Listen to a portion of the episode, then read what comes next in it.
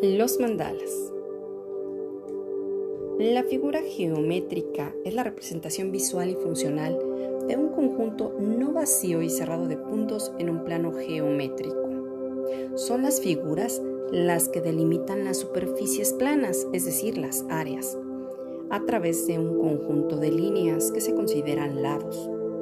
Estos unen sus puntos de un modo muy específico, obviamente, dependiendo la figura.